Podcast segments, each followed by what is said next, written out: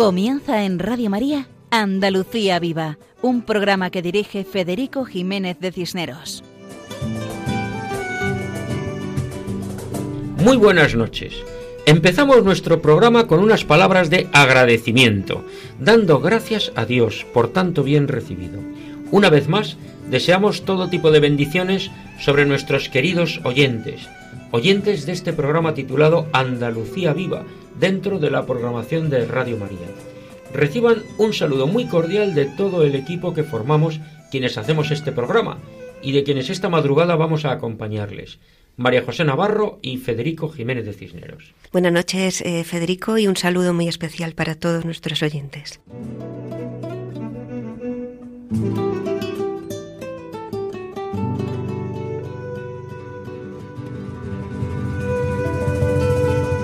Este es un programa quincenal de una hora de duración que se emite los lunes alternos a la una de la madrugada, que son las doce de la noche en las Islas Canarias.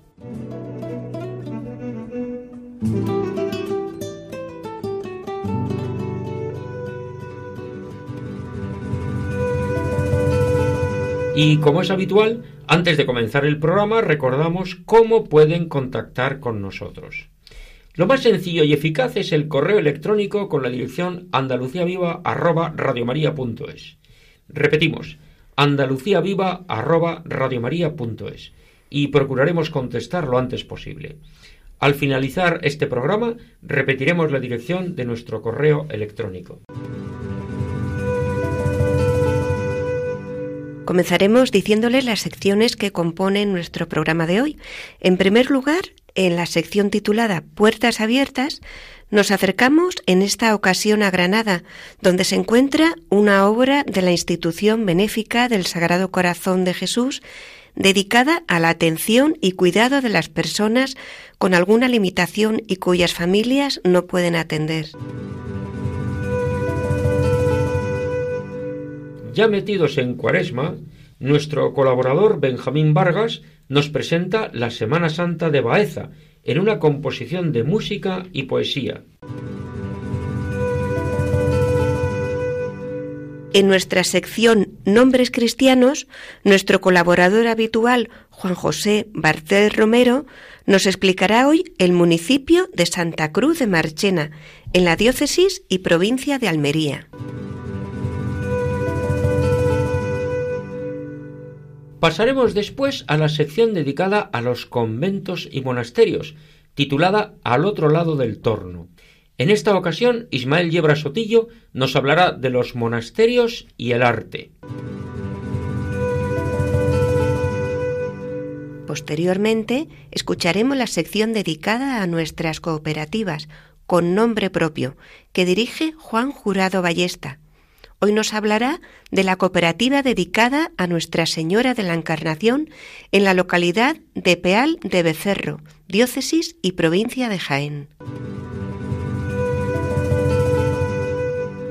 En la sección titulada De lo humano a lo divino, dedicada a la canción con mensaje, a la canción que eleva nuestro espíritu, nuestro colaborador Paco Fabián nos canta por ella.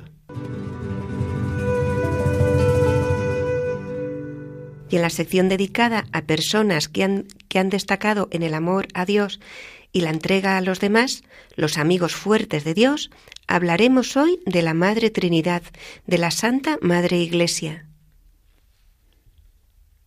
Todo en nuestro programa de hoy, titulado Andalucía Viva, dentro de la programación de Radio María. Adelante, siempre adelante. Comenzamos entonces. Y como hemos dicho, en esta ocasión visitamos la Casa del Sagrado Corazón de Jesús en Granada. Esta es su historia breve.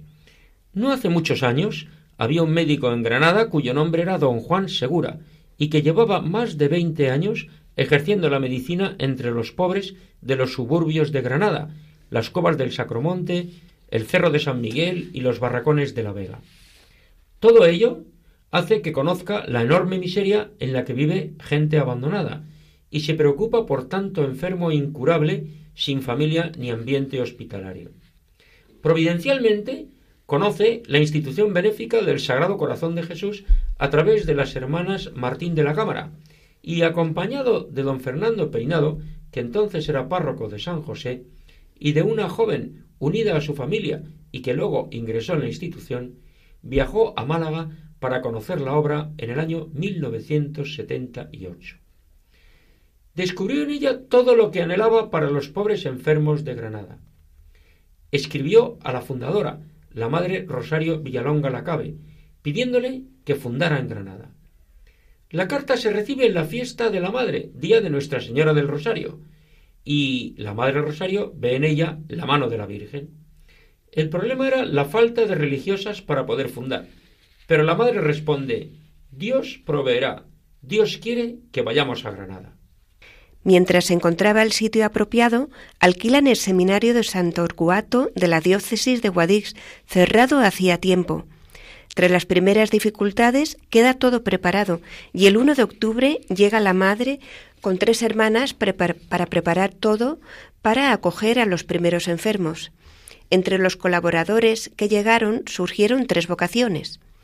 Los acogidos encontraron un ambiente de familia, expresión del amor de Dios, y vivían con alegría en la nueva casa del Sagrado Corazón.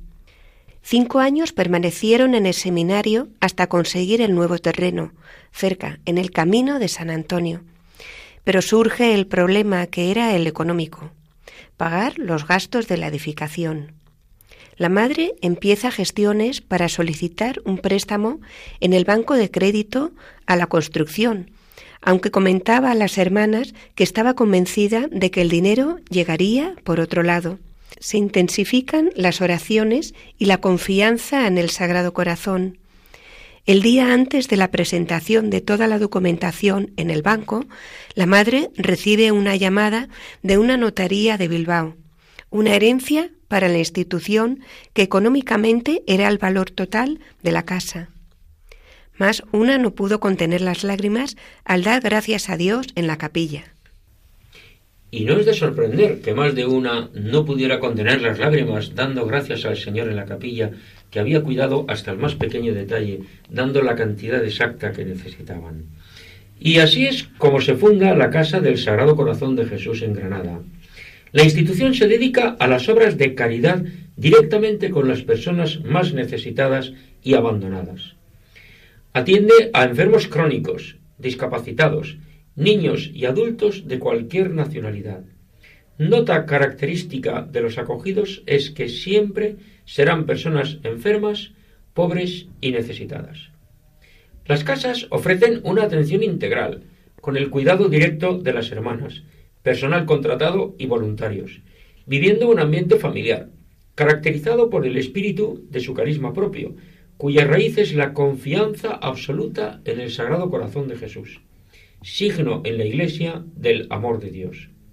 Y el Señor siempre cuida y cubre las necesidades, nunca falta lo necesario. Viven de la divina providencia. Así lo explican, vivir de la divina providencia, sin pedir ni tener cuotas ni subvenciones. Dejemos al Sagrado Corazón velar por su casa. Son tres puntos característicos espíritu, finalidad y medios económicos. Vamos a explicarlos. Primero, espíritu. Confianza sin límites en el Sagrado Corazón, bajo la protección maternal de la Virgen. Vida eucarística intensa. Adoración, alabanza y acción de gracias a la Santísima Trinidad. Segundo, finalidad.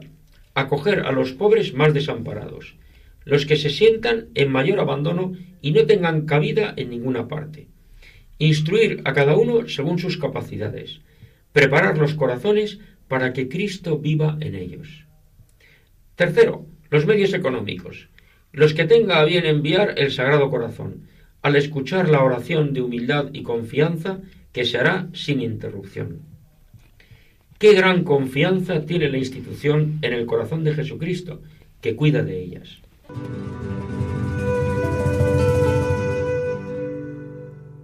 Ahora, nuestro colaborador Benjamín Vargas nos ofrece una visión de la Semana Santa de Baeza.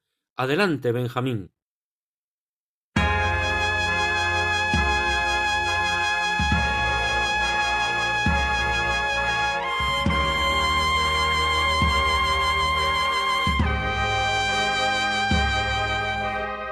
Se abre la cuaresma baezana. Los carteles de la cofradía del niño en las calles recuerdan que la Semana Santa se avecina, que inicia la cuenta atrás teniendo como puerta solemne la Santa Misa del miércoles de ceniza en la Catedral de Baeza. Ya resuenan en nuestras calles del Renacimiento los tambores que atronarán en Semana Santa y el rachear de los pies a cara descubierta de los costaleros en los recodos de la ciudad, bajo las parihuelas con las que con su esfuerzo cargarán sobre ellos, cuan modernos cirineos, la pasión y muerte de nuestro Señor, culminando en la procesión del niño la mañana del domingo de resurrección. Entre ayunos y abstinencia de hornazos y cazuelas, empanadillas y ochíos, los cofrades van rezando a su imagen a diario. Las iglesias se van llenando a medida que se acerca la pasión. Los viacrucis, triduo y novena se multiplican en proporción a las cofradías. 24 de pasión, que desgranan en cada imagen los instantes de la redención. No queda gesto del Señor, ni mirada de su madre que no se encuentre en un paso, ni filigrana que no clame la fe de aquellos antepasados que arrebataron Baeza a la morisca y consagraron su catedral a la natividad de nuestro Señor. Fe andaluza, con la reciedumbre castellana, ardor del sur contenido por el orgullo de saberse ciudad de santos y conquistadores. Y es que Dios tan contento se puso que para cuando la creación hubo acabado, llamó a un angelillo y le dio este recado.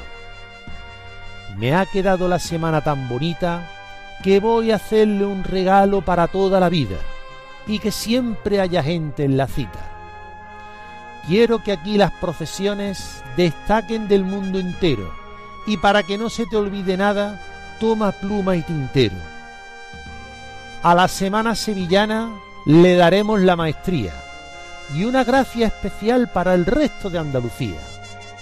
Que la semana de Zamora ilustre perfectamente una pena y la elegancia y el señorío se lo pone a Cartagena. Démosle a Valladolid una espectacular imaginería y a Málaga le daremos marcialidad militar, pero con alegría. Y en esta estaba el señor entusiasmado cuando el angelillo le dijo preocupado, Señor, señor, que Baeza se le ha olvidado. Yo no me olvido de nada, contestó el señor. No seas tan deslenguado que para Baeza tengo algo reservado. A ver, coge una semana y ponle todo lo apuntado. La maestría, la alegría, la marcialidad, la imaginería y todo en una ciudad perfecta, ni enorme ni enana. Y ahí la tiene, la Semana Santa Baezana.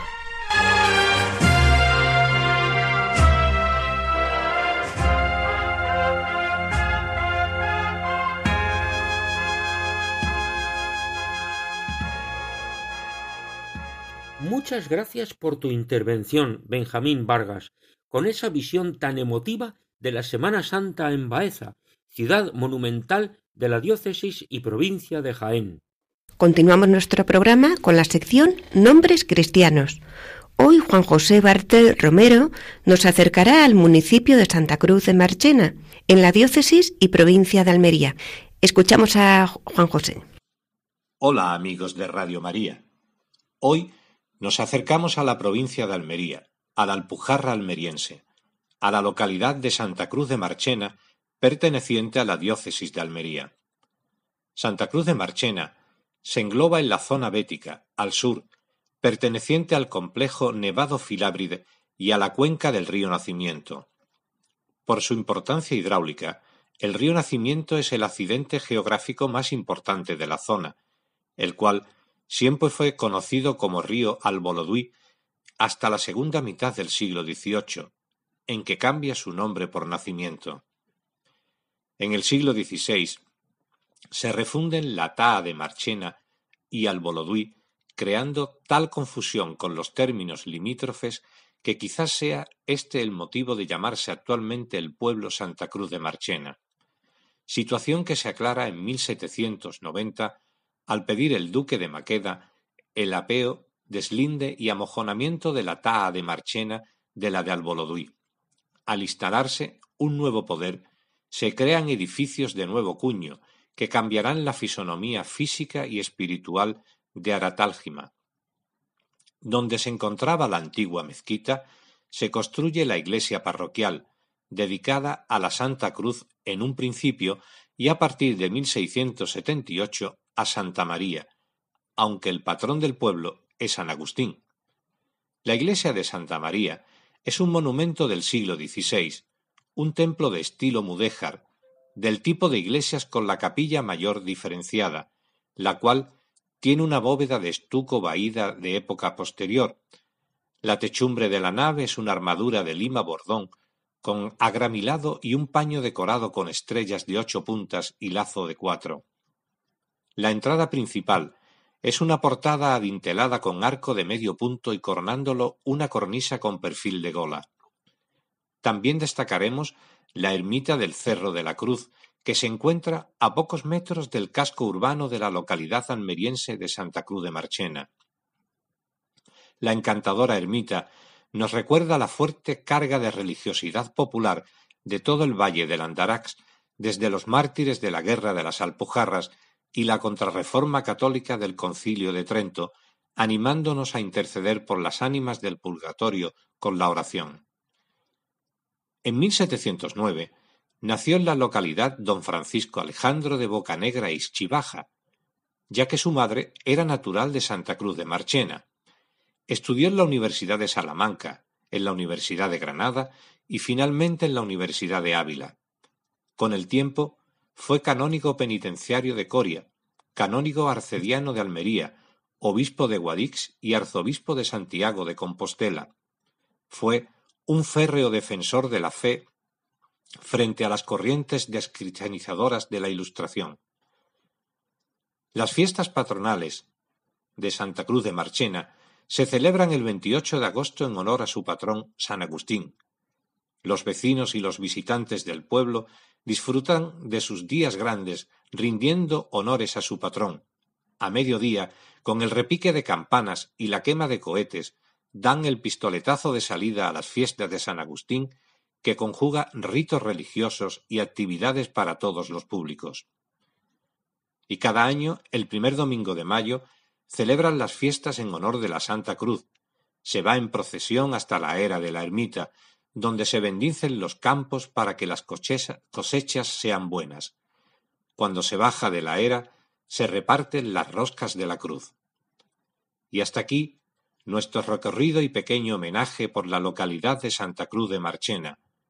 Hasta el próximo programa, amigos de Radio María.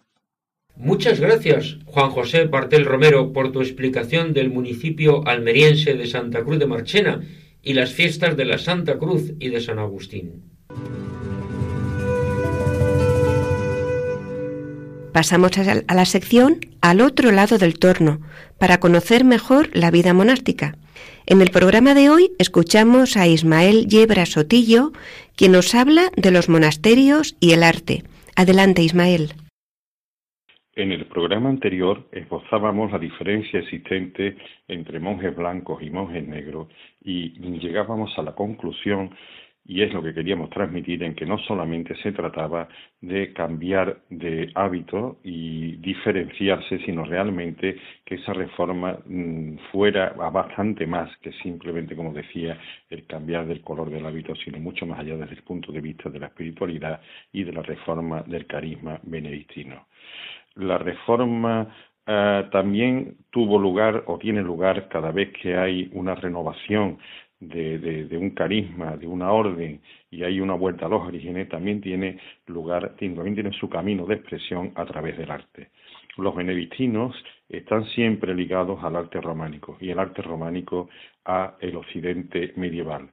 En época de Carlomagno, el arte románico se extiende por toda Europa, es como una vuelta a las ideas de la romanización, de esa cultura cristiana visigoda posterior a la romanización, y se extendió por toda Europa como símbolo de esa nueva sociedad occidental que le diferenciaba, entre otras cosas, fundamentalmente por la eh, estructura de los templos, de las iglesias, de los monasterios que los benedictinos construyeron.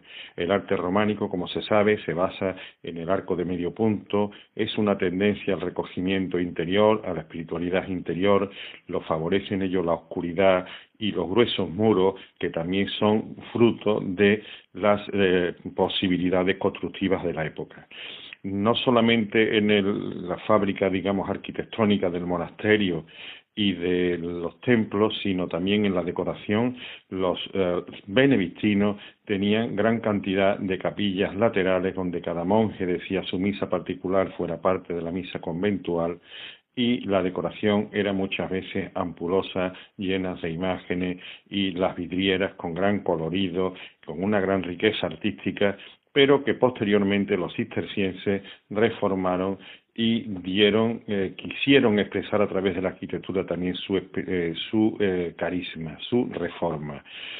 Las iglesias cistercienses son muy diferentes de las iglesias románicas benedictinas, eh, por tanto, pues eh, es la diferencia del arte gótico que se inicia, que también algunos eh, autores identifican no como arte gótico o como arte gótico, pero le llaman también el arte cisterciense, porque coincide la eclosión del arte gótico, los inicios del arte, del arte gótico coinciden con la expansión de la orden cisterciense, de la reforma cisterciense, y entonces, en primer lugar, la primera diferencia que podemos encontrar es que buscan la luz, la luminosidad. El gótico, las iglesias cistercienses buscan una luminosidad a través de unas vidrieras que generalmente incluso eh, están eh, lejos, muy lejos de las vidrieras románicas. Las vidrieras cistercienses prácticamente diríamos que no existen, sino que los huecos Mm, para dar luminosidad están mm, compuestos por alabastro o bien por un cristal eh, transparente sin ningún tipo de decoración con la idea, aparte de dar más luminosidad y más sensación de elevación hacia el cielo de las iglesias cistercienses, también de volver, digamos, a buscar a través también de la decoración la pureza, la sencillez cisterciense. Ellos querían que no hubiera muchas imágenes, que no hubiera vidriera, que no hubiera nada que pudiera distraer la oración del monje. Posteriormente, con la llegada de los mendicantes, coincide con, como, como todos sabemos, con la eclosión, digamos, del Renacimiento y posteriormente con el Barroco. Así que a través de la arquitectura también la reforma está presente buscando la sencillez fundamentalmente y el acercamiento a Dios. Nuestro agradecimiento a Ismael Yebra Sotillo por sus explicaciones sobre los monasterios y el arte, expresión de la belleza, obra de Dios y reflejo de su amor. Muchas gracias y hasta la próxima colaboración.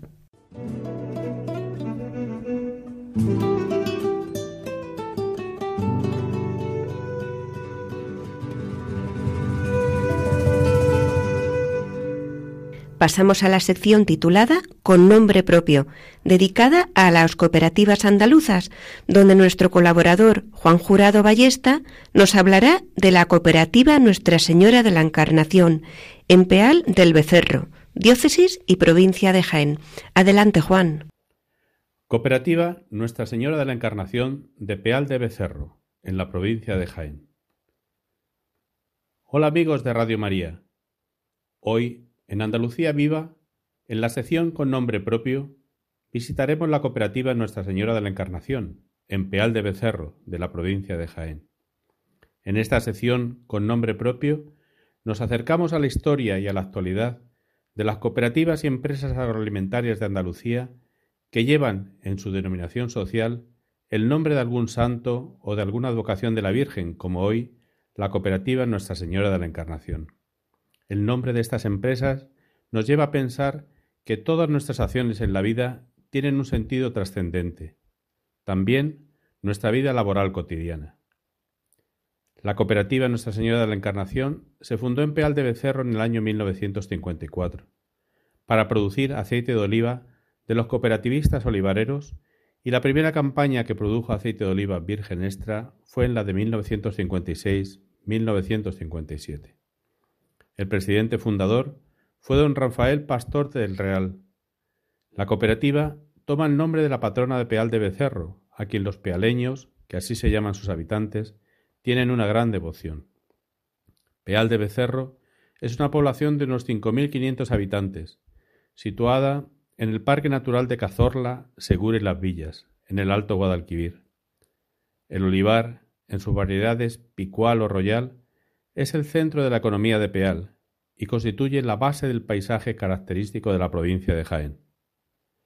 Sus orígenes íberos dan también la oportunidad de desarrollar un turismo cultural creciente. Merece la pena visitar el yacimiento de la tumba principesca de Toya de hace unos 2400 años. El 25 de marzo, en todo el mundo, se celebra la fiesta de la Encarnación, justo nueve meses antes de la fiesta del nacimiento de Jesús, nueve meses antes de la Navidad. Es la solemnidad de la Anunciación. El arcángel Gabriel revela a la Virgen María que dará a luz un hijo por obra del Espíritu Santo. Cuando María responde, He aquí la esclava del Señor, hágase en mí según tu palabra, en ese mismo momento el Verbo de Dios se hizo carne. Es la encarnación. Esta advocación de la encarnación se encuentra en el centro de nuestra fe, desde los primeros siglos del cristianismo. Está estrechamente ligada a uno de los primeros dogmas de la Iglesia, recogido en el credo del Concilio de Nicea-Constantinopla en el año 381, la doble naturaleza divina y humana de Jesucristo, verdadero Dios y verdadero hombre. Enseguida nos viene a la cabeza la imagen de la bellísima obra de Frangélico, la Anunciación, que podemos ver en el Museo del Prado, donde la luz que sale de las manos del Padre lleva al Espíritu Santo hasta la Virgen María todavía asombrada por la visita del arcángel. Es el momento de la encarnación. En cientos de pueblos de todo el mundo, este día es una gran fiesta, muy arraigada en la religiosidad popular. En Peal de Becerro, con motivo de esta fiesta, la imagen de la Virgen de la Encarnación es sacada a hombros de los costaleros de la Hermandad y recorre las calles después de haberse celebrado una misa en la parroquia de Nuestra Señora de la Encarnación, cuyo templo ha cumplido ya los cincuenta años desde su construcción. Precisamente, Nuestra Señora de la Encarnación aparece en el cartel pintado por el artista don Felipe Herreros para conmemorar este cincuenta centenario. También el nuevo párroco de Nuestra Señora de la Encarnación, don Jaime González Fernández, natural de Cazorla, se encomendó a la patrona de Peal de Becerro en su nueva tarea. En la actualidad, la cooperativa Nuestra Señora de la Encarnación cuenta con dos mil socios olivareros, que junto con su presidente, don Antonio Trillo Marín, presumen de estar situados entre las tres fábricas de aceite de oliva más grandes del mundo y exportan su reconocido y galardonado aceite con la denominación de origen Sierra de Cazorla a 17 países, entre ellos Canadá, Estados Unidos o Israel. Y todo ello, desde hace más de 60 años, bajo la protección de su patrona, Nuestra Señora de la Encarnación. Adiós amigos, os esperamos en nuestro próximo programa de Andalucía Viva. Agradecemos a Juan Jurado Ballesta la explicación de la cooperativa dedicada a Nuestra Señora de la Encarnación en Peal de Becerro, diócesis y provincia de Jaén. Qué hermosa devoción a la Virgen María y cómo la viven los vecinos, los pealeños, con la misa y la procesión. Y esa presencia se refleja en el nombre de la cooperativa. Muchas gracias y hasta otra ocasión.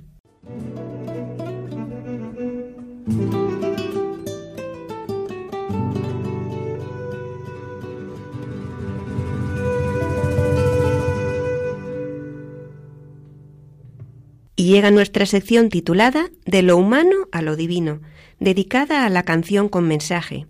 Una vez más, nuestro colaborador Paco Fabián nos canta en esta ocasión con el título Por ella. Adelante, Paco.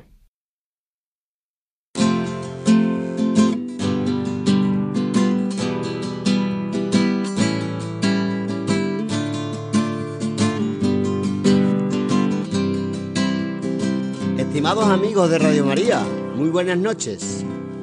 Esta vez os traigo un temazo de José Manuel Soto, incluido en su álbum Volver a verte, que salió al mercado en el año 1998.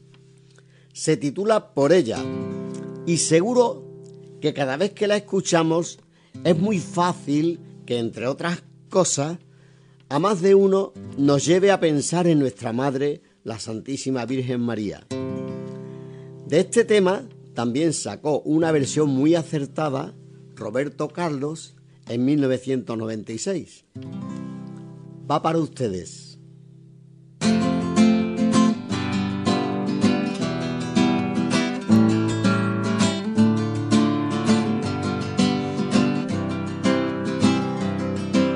Por ella las puestas del sol y las madrugadas. Por ella los sueños de amor, las noches amargas por ella las palabras bellas, las dulces canciones. El llanto, la risa, el abrazo, las cavilaciones. Por ella cada despertar, cada sentimiento. Las flores, la música, el mar, la lluvia y el viento. La luz, el color, el fuego, la tierra y el agua azules y grises recuerdos del cuerpo y del alma. Por ella fue el amor, el odio, la paz y el tormento. Por ella la ilusión y el gozo de vivir queriendo. Por ella sigue viva la estrella que guía mis pasos. Por ella no me desmorono ante los fracasos por ella miro siempre el sol desde mi ventana. Por ella tengo aún ilusión en el fondo del alma. Por ella me imagino el cielo como un beso eterno. Por ella me pongo a cantar aunque esté sufriendo. Por ella la contradicción y los desvaríos por ella cada sin sabor, cada sin sentido. Las lágrimas, las puñaladas, también las caricias. Los celos, la furia callada, mi mejor sonrisa. Por ella mis aspiraciones y mis fantasías. Ella mis desolaciones y mis alegrías Suspiro, corazón, pasión, poema y plegaria. Y todo lo que no se puede decir con palabras. Por ella fue el amor, el odio, la paz y el tormento. Por ella la ilusión y el gozo de vivir queriendo. Por ella sigue viva la estrella que guía mis pasos por ella no me desmorono ante los fracasos. Por ella miro siempre el sol desde mi ventana. Por ella tengo aún ilusión en el fondo del alma. Por ella me imagino el cielo como un beso eterno.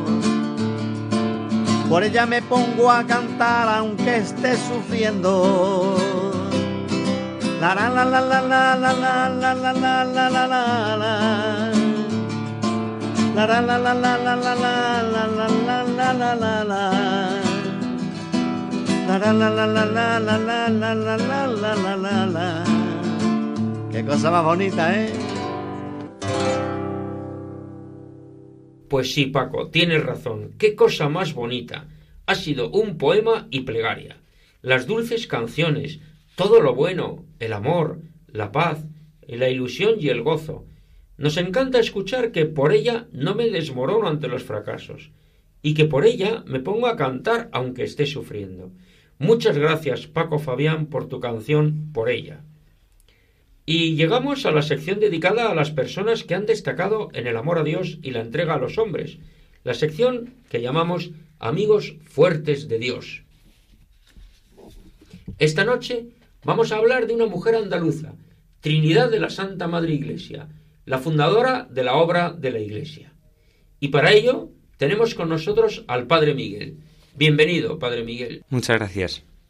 Don Miguel, nos gustaría conocer la obra de la Iglesia, pero para hablar de la obra de la Iglesia tenemos que conocer primero a la Madre Trinidad. Cuéntenos un poquito sobre ella.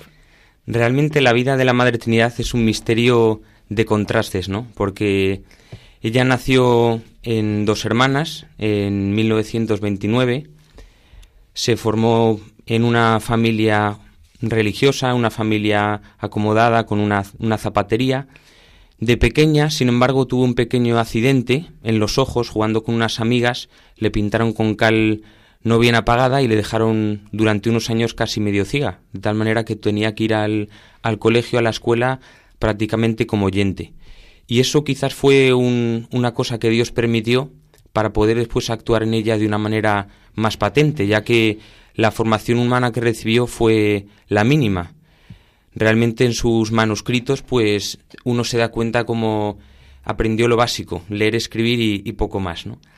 Pero ya a los 14 años ella empezó a trabajar con, con su padre y con su hermano en la zapatería de la familia y pues una niña más de pueblo. Su ilusión era la romería de Valme, la fiesta de Santiago, hasta que llegó un día que cambió por completo su vida. Era la víspera de la Inmaculada de 1946, a sus 17 años, y cuando ella lo cuenta uno realmente se queda sorprendido. Ella sintió como, al repicar de campanas de la víspera de la Inmaculada, sintió como una invasión, una presencia de Dios que la envolvía, que la llenaba, como si el Señor se pusiera delante y le dijera, tú buscas amar y ser amada, tú buscas la felicidad, tú buscas la belleza, la justicia, yo soy todo eso en infinitud. Y ante esa presencia de Dios, la Madre Trinidad solo supo responder, seré tuya, solamente tuya, totalmente tuya y para siempre. Ante tanto amor de Dios, se entregó a Dios. Cambió su vida, fue un momento de consagración a Dios. Al día siguiente, el día de Inmaculada, ella de rodillas, delante de la Virgen, hizo su, su entrega a Dios totalmente, para siempre. Y a partir de entonces su vida fue ser solo para Jesús. Descubrió la grandeza y la presencia de Jesús en el sagrario, de tal manera que toda su ilusión, después de pasar esas horas de trabajo en la zapatería, era ir corriendo a la capilla del Santísimo de la iglesia de Santa María Magdalena allí en Dos Hermanas y pasar largas horas delante de Jesús en la Eucaristía. Empezó a, a percibir las penas de Jesús, su sufrimiento, su tristeza, por los pecados de los hombres, por los pecados de sus hijos, de sus sacerdotes, de sus consagrados.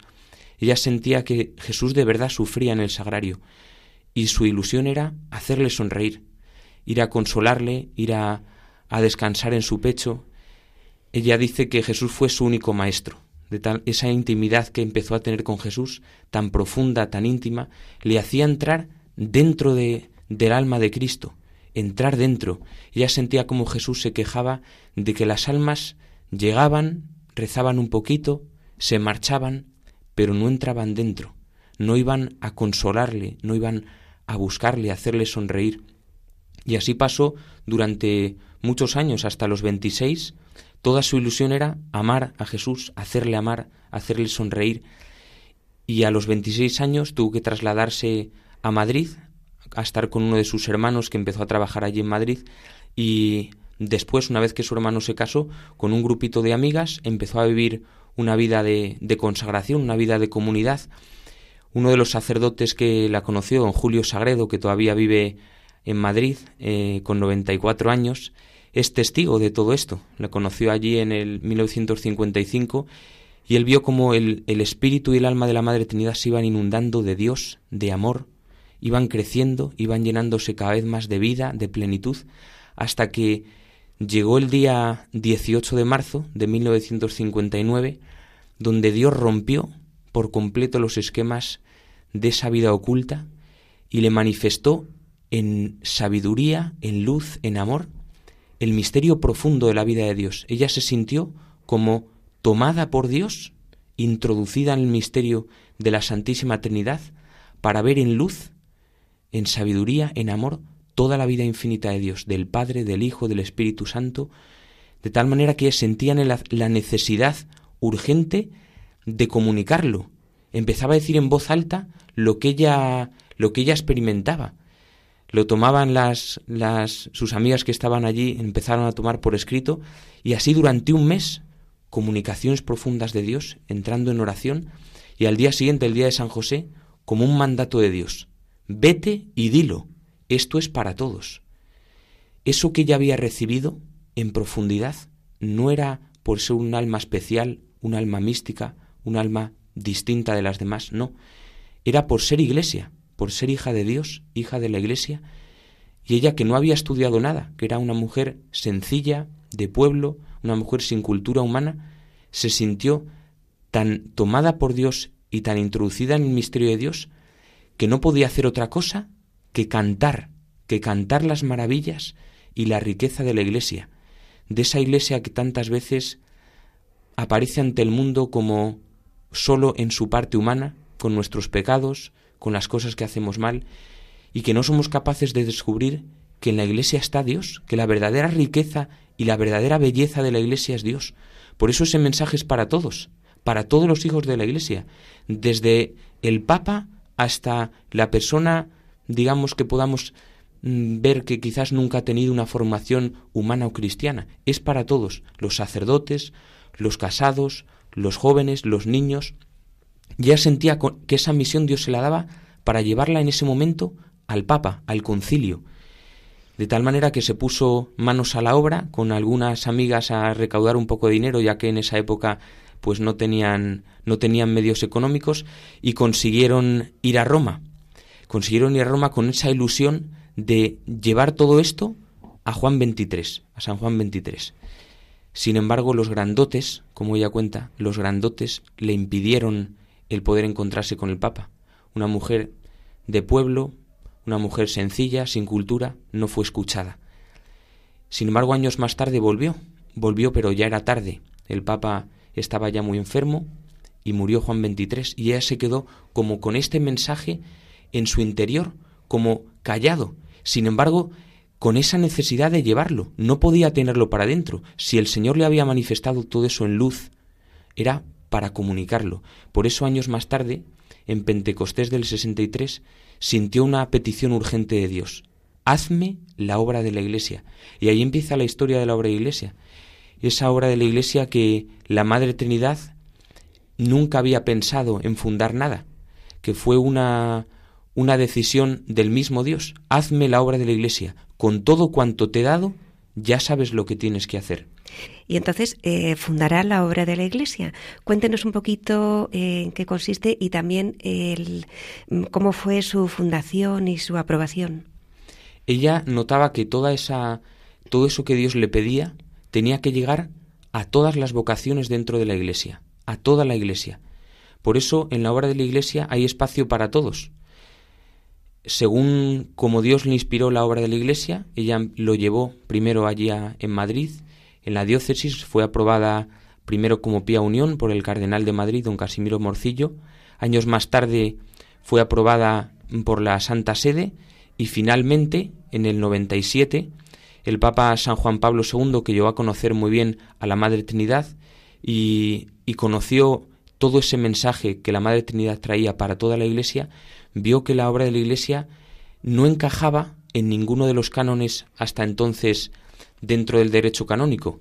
Por eso llegó a ser aprobada con derecho pontificio como institución eclesial de vida consagrada con tres ramas, sacerdotes, la rama laical masculina y la rama laical femenina, con los tres votos de pobreza, castidad y obediencia, en torno a los cuales se desarrollan las otras ramas de adheridos, militantes y colaboradores. Por eso hay espacio para las familias, para los jóvenes, para los niños, para los, las personas privadamente consagradas a Dios, que viven en sus propias casas, para los sacerdotes diocesanos, para los obispos.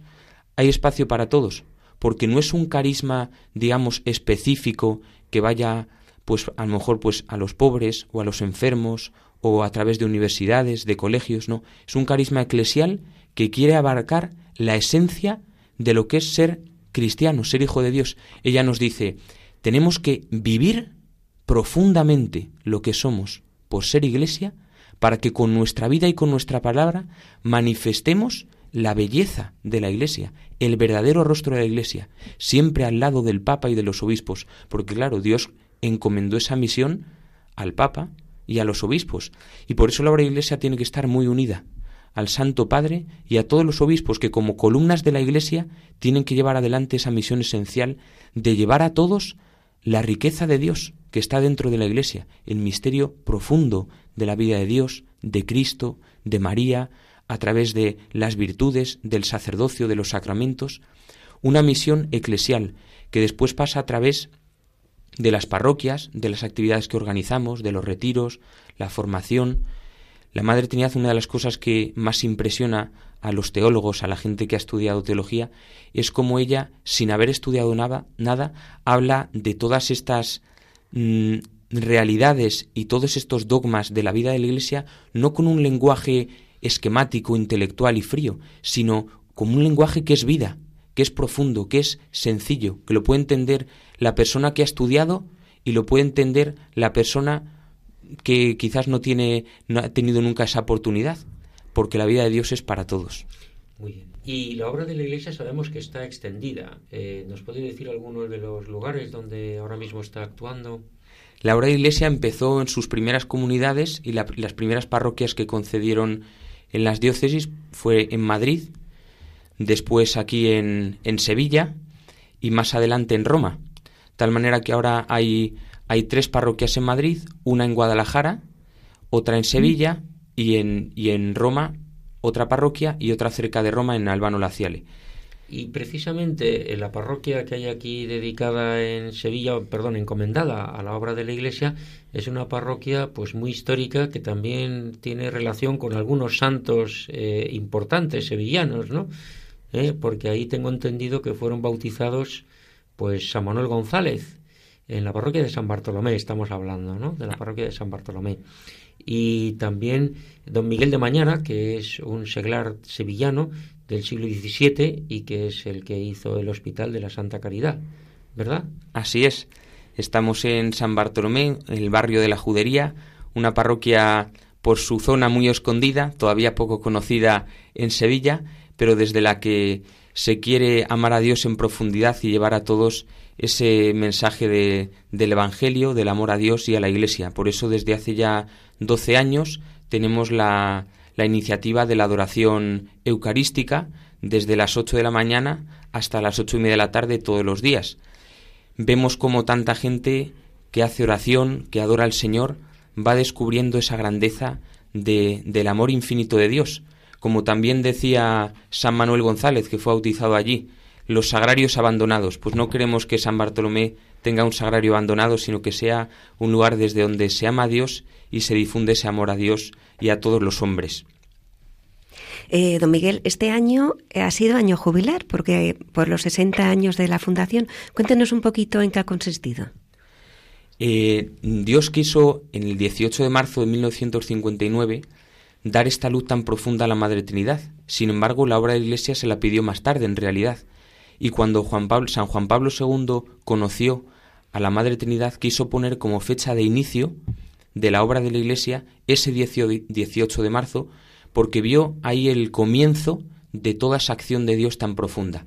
Por eso este año hemos estado de año jubilar, celebrando los 60 años.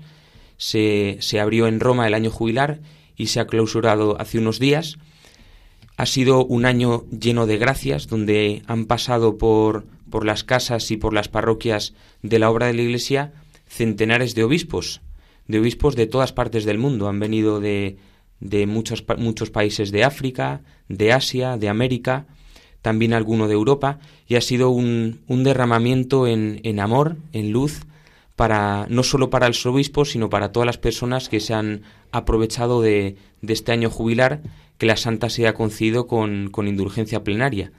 Aún así, aunque ya hayamos terminado el año jubilar, la misión de la obra de Iglesia se sigue extendiendo por todo el mundo. Si Dios quiere, dentro de no pocos meses, pocos meses, perdón, fundaremos en, en Guinea Ecuatorial, en la diócesis de Malabo, en la isla, donde será ordenado el primer sacerdote de la obra de la Iglesia de allí, de Guinea Ecuatorial y muchas demás más gracias que el Señor nos va concediendo en las misiones que hemos ido haciendo en estos últimos años en muchos países de África, en la India, en Ecuador, en otros países de, de Sudamérica, y, y, vemos cómo esa luz y ese amor de Dios a Cristo, a María y a la Iglesia se va extendiendo por todo el mundo.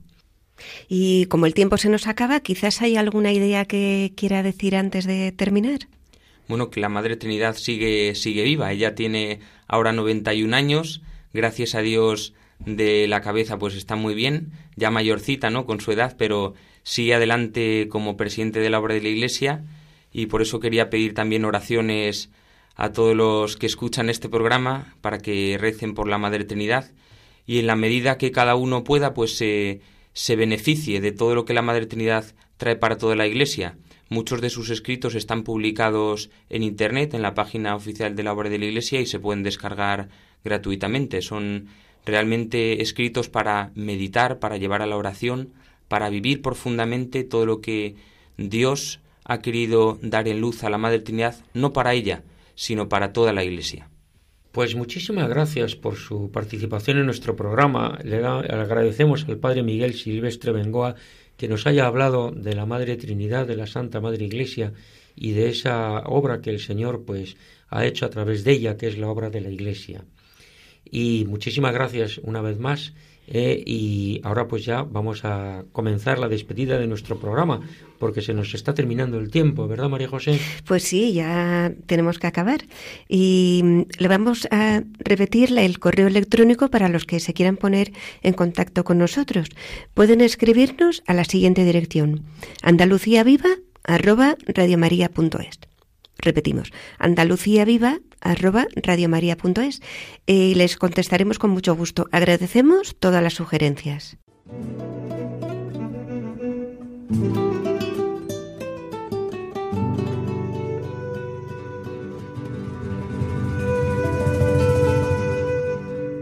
Desde Andalucía, que es tierra de acogida, que es la tierra de María Santísima, reciban un saludo muy cordial de corazón de todos los que hacemos este programa con el objetivo de dar a conocer todo lo bueno que es mucho y solo lo bueno que tenemos en Andalucía.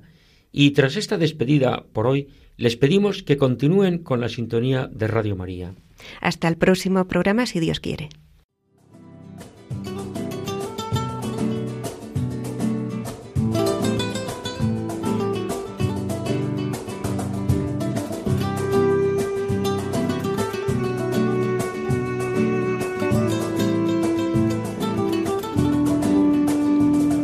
Han escuchado en Radio María Andalucía Viva, un programa dirigido por Federico Jiménez de Cisneros.